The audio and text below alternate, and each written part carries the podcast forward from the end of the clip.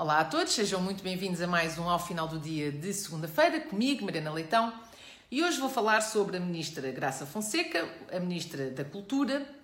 eh, uma Ministra que aparece muito pouco para falar e para tratar de assuntos relativos ao seu Ministério, mas eh, talvez um pouco em demasia, eh, concretamente a assuntos algo duvidosos. Há uns dias saiu uma notícia relativa à celebração de contratos eh, de consultoria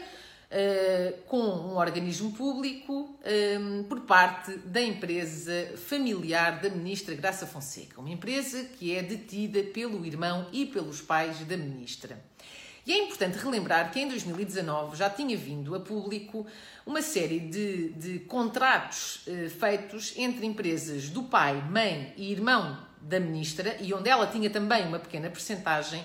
com o Estado. Foram 17 contratos de duas firmas da família e da própria Graça Fonseca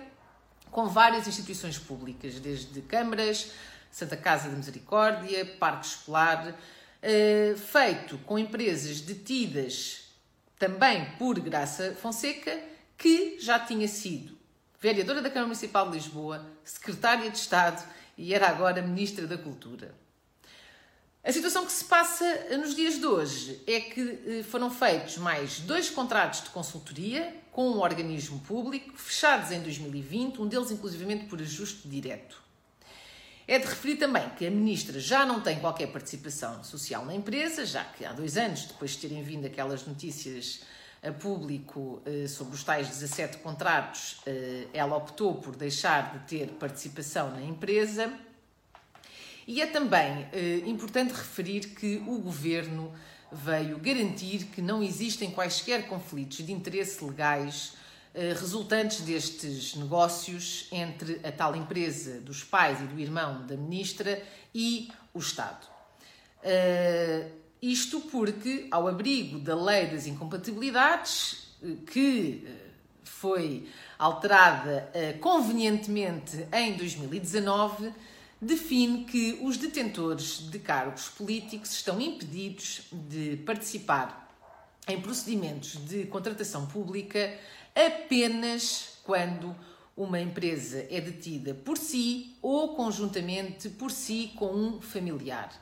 Situação que efetivamente não se verifica no caso de Graça Fonseca, já que, à data destes contratos e destes negócios, a empresa já só pertencia ao irmão e aos pais da ministra.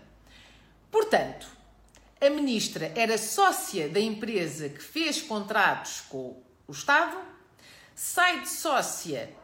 para garantir que a lei das incompatibilidades é cumprida, mas assim garantindo também que a empresa do seu irmão e dos seus pais continua a conseguir contratos com o Estado.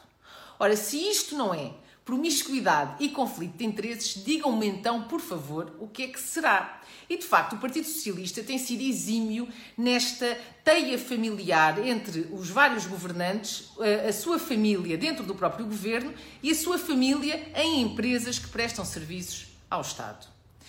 E por isso, como se costuma dizer, à mulher de César não basta ser honesta, é preciso também parecer honesta.